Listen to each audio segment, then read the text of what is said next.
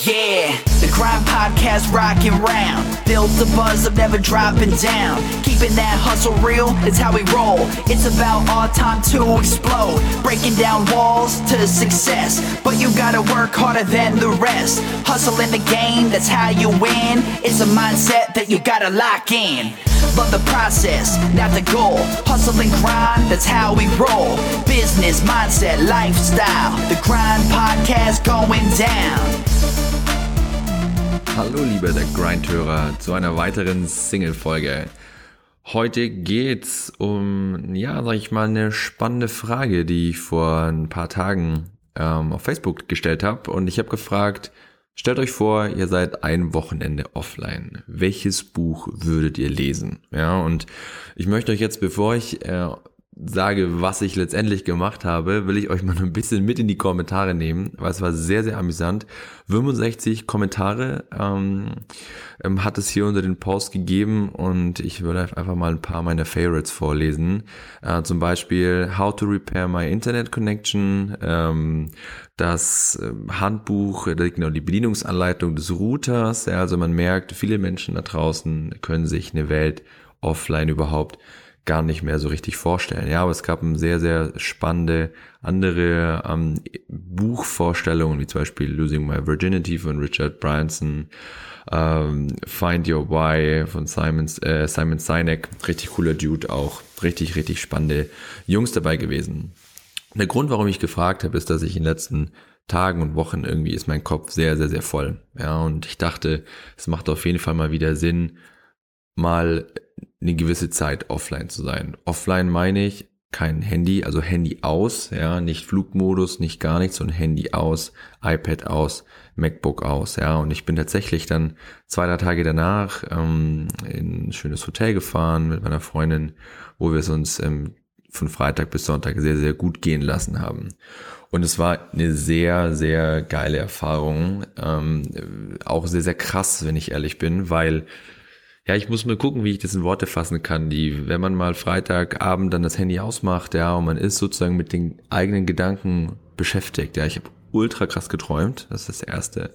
Und das zweite habe ich gemerkt, wie sich die Gedanken ineinander verwebt haben, weil es ist kein Weg gab, ähm, sich abzulenken oder sie irgendwie rauszukanalisieren. Ja, wenn man ein Handy anmacht, auf Facebook rumscrollt, Instagram, Snapchat, dann ist es irgendwie wieder weg. Also man war wirklich mit seinen Gedanken selber beschäftigt. Und es war eine sehr, sehr, sehr gute Erfahrung, das mal zu machen. Es klingt schon so, wie wenn man so ein Abhängiger war, äh, so ein Abhängiger ist, aber es ist tatsächlich so, ja. Also ich habe, als ich am Sonntagabend mein Smartphone wieder angemacht habe, ähm, und ich weiß es nicht mehr ganz genau, es waren bestimmt 150 bis 200 Push-Notifications, ja, die auf mein, mein iPhone ist durchgedreht, bam, bam, bam, bam, bam, ging das die ganze Zeit ab.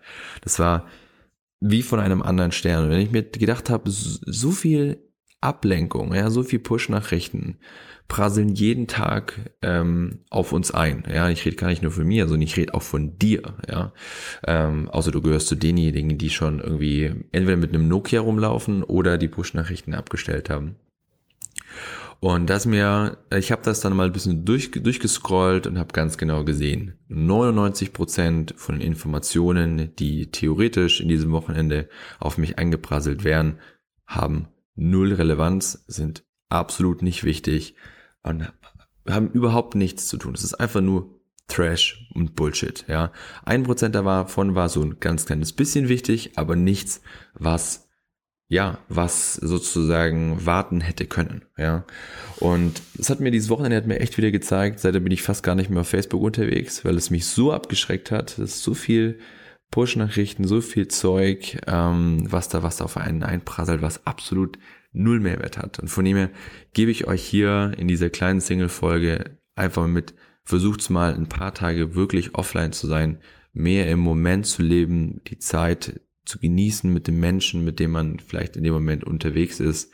Mir hat es sehr, sehr gut getan. Ich werde auch versuchen, weiterhin ähm, auf in regelmäßigen Abständen wirklich mein Smartphone auszustalten.